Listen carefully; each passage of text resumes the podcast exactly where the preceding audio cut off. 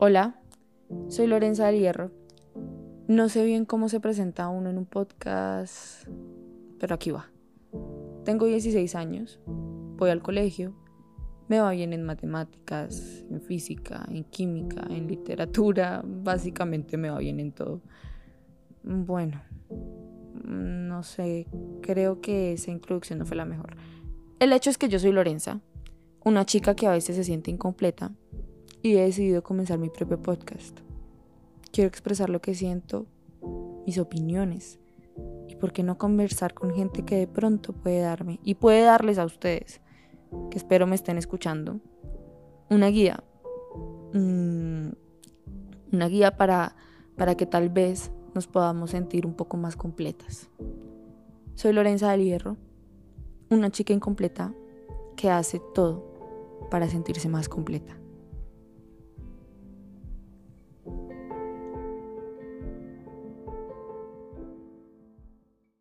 Si lo pienso bien, yo no quería ser comunica. Solo quería llamar la atención como ella lo hacía. Es más, nunca soñé con tener ojos azules o ser tan alta como ella. Ay, de hecho, nunca me he sentido bien con mi aspecto. Y al querer llamar la atención, mi estrategia, pues, fue minimizar a Nika, con aquello que yo creía que ella no tenía y a mí me sobraba.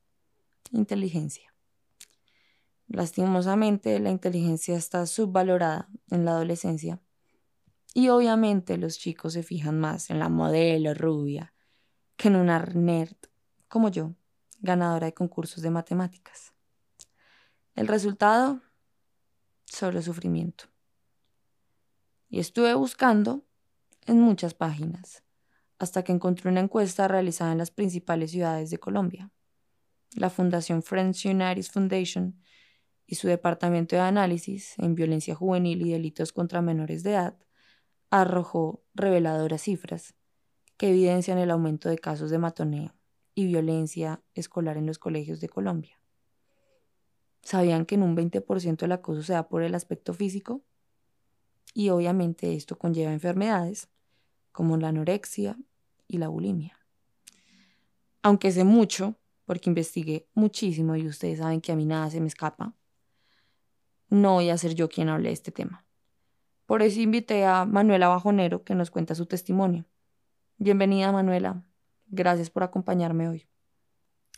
Eh, muchas gracias Lorenza, eh, estoy muy feliz de estar aquí. Eh, apenas me llamaron, sí dudé en hablar del tema, pero me parece muy importante hacerlo.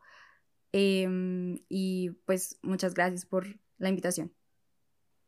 Manuela, claramente te investigué un poco antes de hacer esta entrevista, pero la gente que nos está escuchando probablemente no sepa mucho de ti. Así que háblanos, cuéntanos quién eres, qué haces, qué sueñas, em, cómo es la vida de Manuela Bajonero, una adolescente de 17 años que está a punto de graduarse. Eh, bueno, en este momento mi vida no es como la de todos los adolescentes, cambió mucho con la cuarentena, eh, pero bueno, estoy, estoy eh, cursando grado 11. Em, actualmente no estoy haciendo mucho, antes estudiaba actuación, pero pues todo fue cancelado por la pandemia. En mis tiempos libres me gusta, sí, actuar, leer, escribir, investigar. Y pues actualmente eh, no tengo la vida que tenía antes, mi vida de adolescente cambió muchísimo, pero, pero me he ido adaptando a la situación de la pandemia. ¿Qué sueñas? ¿Tus proyectos a futuro? Eh, ok, em, creo que mi mayor sueño es algún día llegar a vivir del arte, quiero ser actriz. Em, Creo que soy una persona muy soñadora porque tengo muchos proyectos en mente. Quiero estudiar en Colombia y cuando termine la carrera quiero irme a especializar en otro país. Y no tengo limitantes, la verdad. Creo que lo más importante para lograr tus sueños es creer en ti. Y mm, por eso me considero como una persona que puede alcanzar lo que quiere alcanzar solo con creer en mí misma y me estoy enfocando en eso, en mis proyectos y en lo que quiero llegar a ser en un futuro. Gracias. Mm, no sé si me gustaría ser actriz. O bueno, estar en el mundo del arte. Me quedo con los números, nunca fallan. Bueno, Manuela, cuéntanos por qué estás aquí, por qué te traje. Eh, bien, yo estoy aquí porque fui víctima de bullying cuando estaba en otro colegio y porque eh, me estoy recuperando de un desorden alimenticio, de la bulimia. Entonces, por eso, pues fui invitada, porque es un tema muy importante de el que las personas tienen que escuchar. Claro, tú nos dices que sufriste bullying, pero yo quisiera saber cuál es el determinante para uno entender qué es bullying y qué no es bullying, que cruza esa línea de lo chistoso, de lo bizarro también. Entonces, ¿qué tipo de cosas te decían, no? ¿Qué pasó en tu vida, en tu cotidianidad escolar para poder definir qué te hacían bullying? Ok, bueno, yo creo que desde muy, muy pequeña, es que cuando estaba como en segundo de primaria, em, no era marcado, o sea, no era que yo pudiera definir qué era bullying, pero pues ahorita un poco más grande, siendo más consciente de las cosas, eh, me doy cuenta que yo era muy diferente de los demás, es decir, que siempre fui mucho más madura que los demás y por eso siempre me apartaban, eh, pero digamos que no lo había eh, determinado como bullying porque era solamente como exclusión y ya. Y cuando fui creciendo em, comenzó a ser mucho más marcado porque era ese típico colegio donde hay populares, nerds, los que juegan deportes, los que no, los que estudian. Entonces habían estereotipos muy marcados y yo no pertenecía a ningún grupo. Y mm, bueno, a medida que fueron, se fue formando el grupo de los populares, siempre iban en contra de mí. Es decir, que siempre me decían comentarios acerca de mi físico, em, acerca de mi manera de ser, digamos que de una manera despectiva, no en manera, eh, no en manera de chiste. Entonces, eh, ahí me comencé a dar cuenta que digamos que yo era víctima de bullying, pero lo callé por mucho tiempo hasta que ya sentía que había tocado fondo. Perfecto, Manuela. Al principio dices que no entendías si era bullying o no. No eras consciente, más bien, de lo que estaba sucediendo. Entonces, ¿qué marcó en tu vida para decir, ok, eh, lo que me están haciendo es bullying? ¿Qué fue determinante? Como, ¿Cuál fue ese detonante que te llevó a buscar ayuda y entender que estabas pasando por una situación de bullying y que estabas siendo víctima de este tema que es tan recurrente en los colegios, ¿no? Y en los jóvenes. Eh, bueno, eso sucedió porque yo decidí cambiarme de colegio por todo lo que estaba pasando.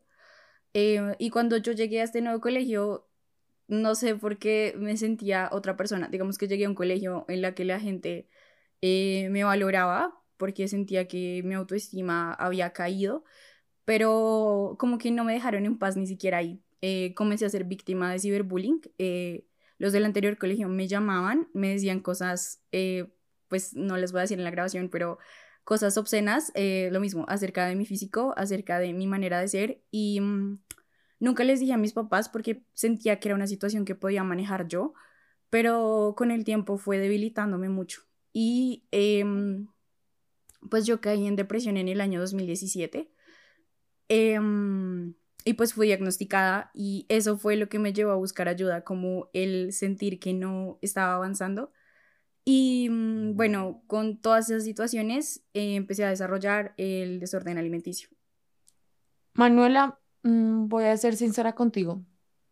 Mm, ¿Consideras que lo que yo le hice a Nika, pues burlarme de su belleza, de que ella era bonita y que por ser bella pues no era buena en matemáticas, en química, en física. En general en el colegio no le iba muy bien, pero burlarme de estas falencias y también de sus virtudes, ¿crees que puede llegar a detonar en afectar muchísimo en la otra persona? Es decir, los comentarios que nosotros hacemos respecto al físico de otros o respecto a sus debilidades o defectos pueden llegar a afectarlos realmente? Eh, sí, evidentemente creo que fue uno de los causantes. yo creo que a veces uno no mide sus palabras y no sabe, digamos, cuánto puede herir al otro. Y muchas veces son comentarios llenos de envidia y, y son comentarios que igual la misma persona que los hace tiene dolor y se desquita con los otros como para no mostrar que también está dolido.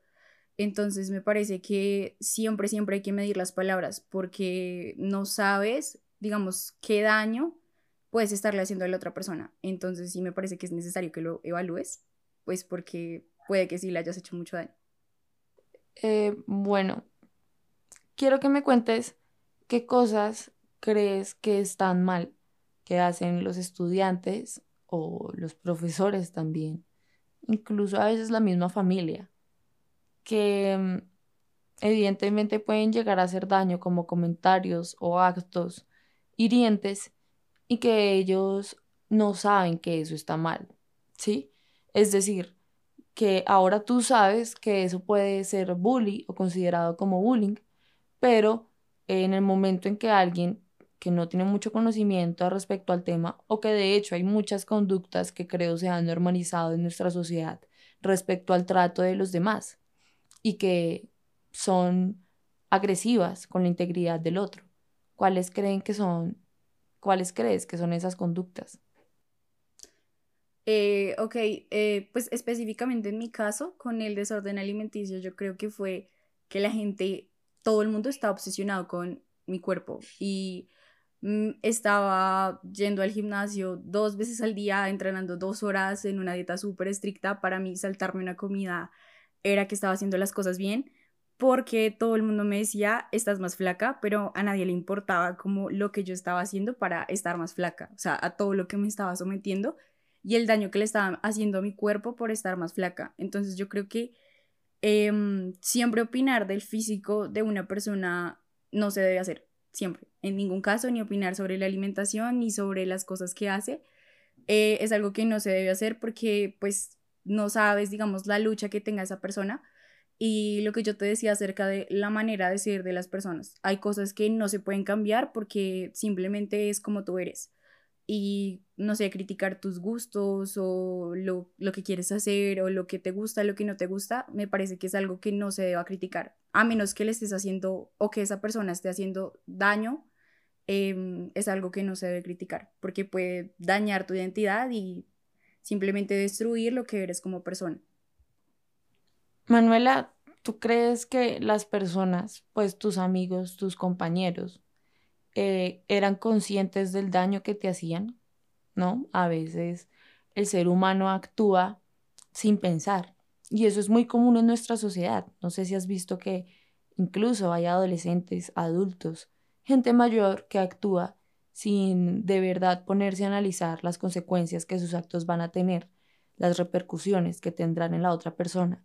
Así que ¿Crees que tus compañeros eran conscientes del daño que te estaban haciendo? Eh, pues digamos que eh, me es muy difícil tomar un punto objetivo, pues porque yo siempre pienso como, no, sí sabían lo que me estaban haciendo, eh, pero creo que algunas personas tal vez no medían sus palabras, no sabían, digamos, que tenía una bola de nieve que se estaba formando y con cada comentario iba haciendo más grande pero estoy segura que muchas de las personas que sí me dijeron ciertas cosas lo hicieron con intención, porque eran cosas directas y cosas puntuales, casi siempre acerca de mi físico.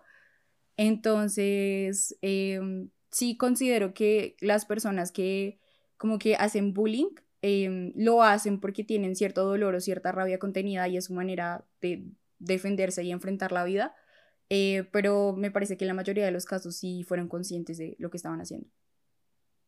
Tú tenías que convivir con el bullying, ¿no? O el bullying era parte de tu vida, entonces si ibas a cine con tus amigas, ibas a comer con tus papás o tenías una cena con tu novio, ¿cómo convivías con todo esto eh, en medio de una situación tan terrible que estaba pasando dentro de ti? Que era todo este dolor y todo este sufrimiento de que los demás se trataran mal?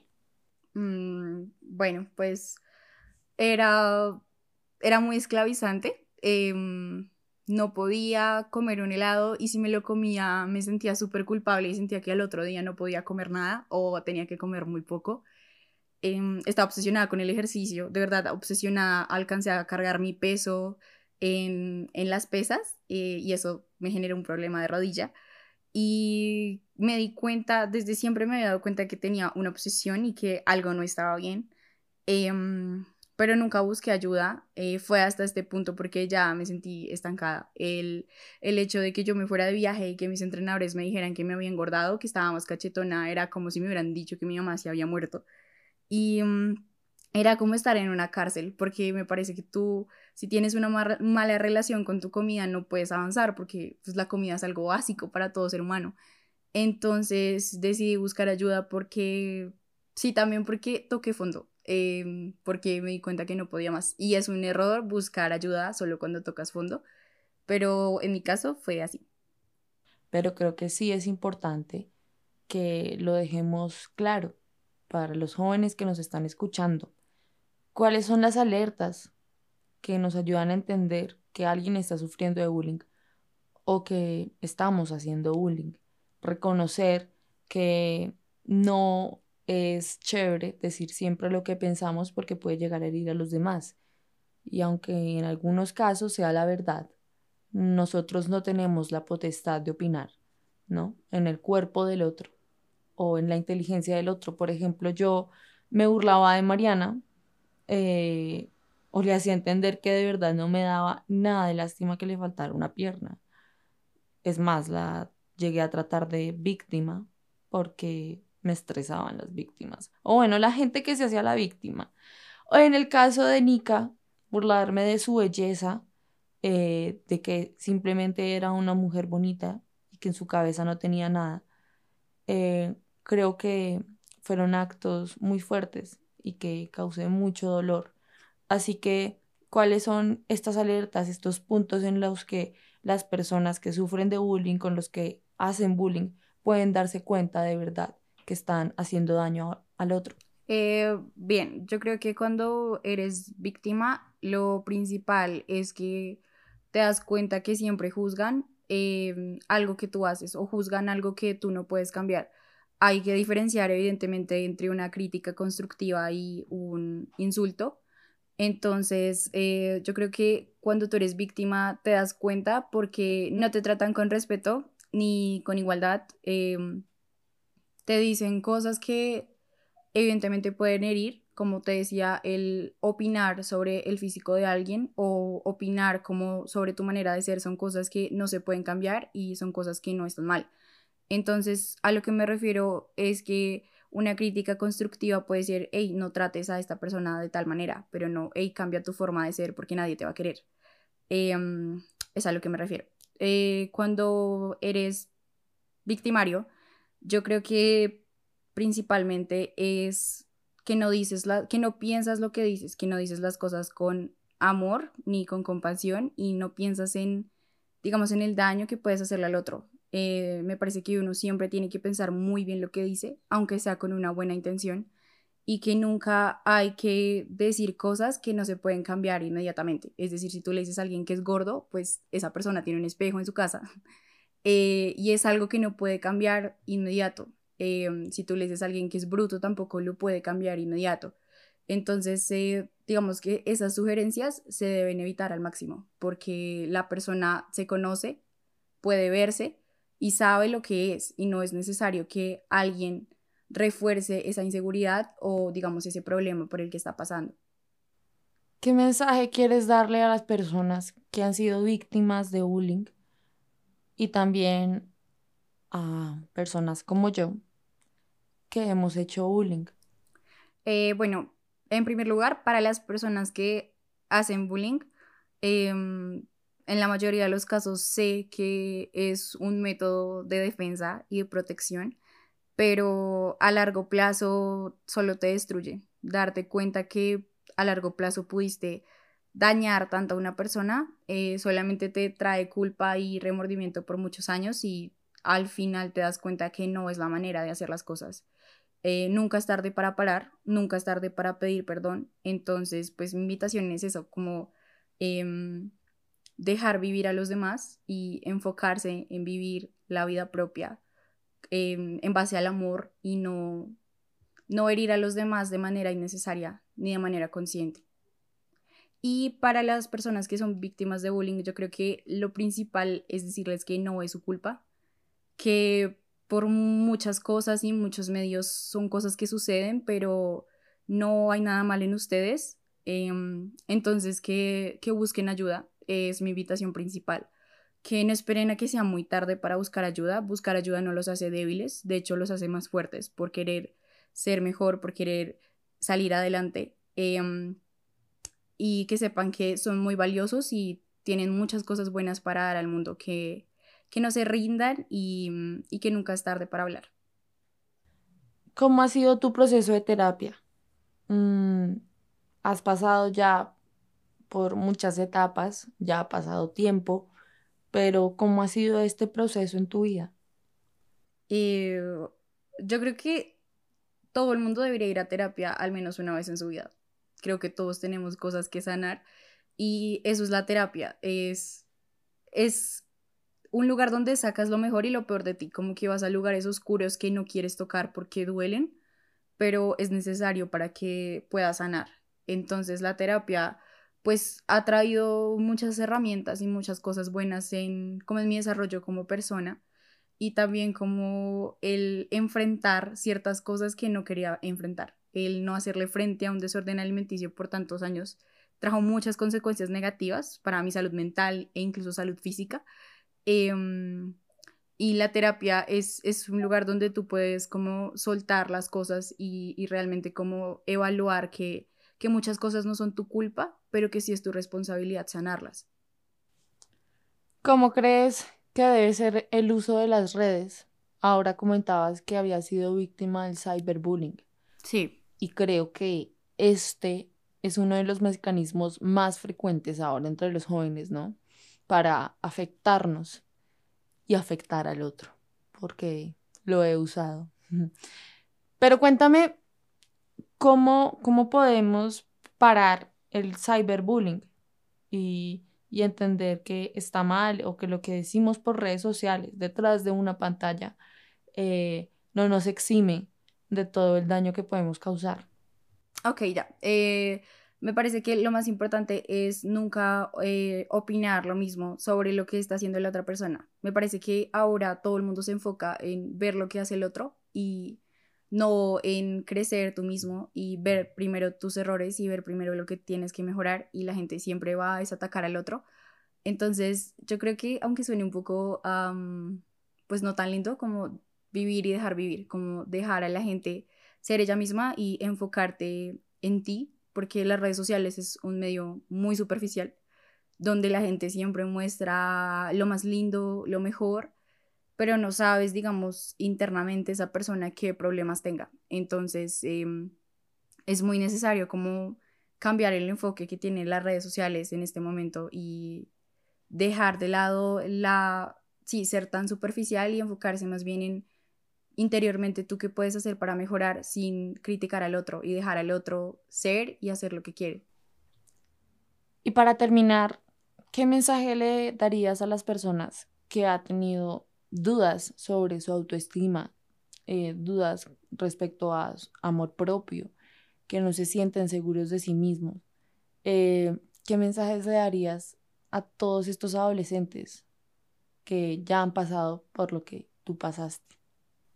Eh, bien, pues principalmente que siempre van a existir estereotipos de lo que es la mujer bonita, la mujer perfecta. y mi invitación es para decirles que no hay nada malo en ustedes, que no tienen que cambiar absolutamente nada, que hay un cambio social muy grande que se tiene que hacer. Hay que realizar una deconstrucción social sobre pues, estos temas, pero que no dejen que el mundo las cambie ustedes, sino ustedes eh, con lo que son cambien el mundo. Que no permitan que nadie les quite su luz ni lo que son, porque em, al fin y al cabo lo único que les queda siempre eh, es eso, su valor, lo que son ustedes como mujeres. Em, entonces, pues sí, les, eh, mi mensaje es para que no escuchen a las personas, ni a los medios, ni a los estereotipos que les dicen que tienen que cambiar, porque cuando lo escuchan, créanme que es muy difícil salir de ahí, em, y que se enfoquen en que son valiosas y amadas tal y como son.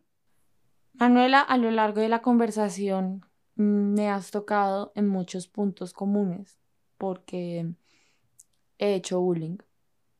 He sido irrespetuosa respecto al físico y respecto al intelecto de los demás. Pero no sé si me quieras decir algo puntual, mm, porque sabes que lo he hecho y te he contado lo que le hice a Nika, lo que le hice a Mariana. ¿Quieres decirme algo? Eh, pues principalmente te diría que no es tarde para pedir perdón y no es tarde como para evaluar ciertas conductas que, tienes. Eh, el hecho que seas inteligente no quiere decir que los demás no lo sean, ni que los demás no tengan virtudes para aportar y hacer del mundo un lugar mejor. Entonces, em, yo creo que sí que evalúes eh, las cosas y las la manera en la que te relacionas con la gente. lo más importante es acercarse a la gente con, con amor y no por medio de lo que sabes y lo que el otro no. Em, porque sí, por medio de, del amor es que puedes como llegar al corazón de las personas y realmente hacer un cambio, no por medio de tu inteligencia. Aunque es importante ser inteligente, sí, pero si eres inteligente y no sabes amar, realmente no tienes nada. Bien, entendido. Muchas gracias, Manuela. Espero que estés bien. Chao a todos los que nos escucharon. Gracias a ti, muchas gracias por invitarme.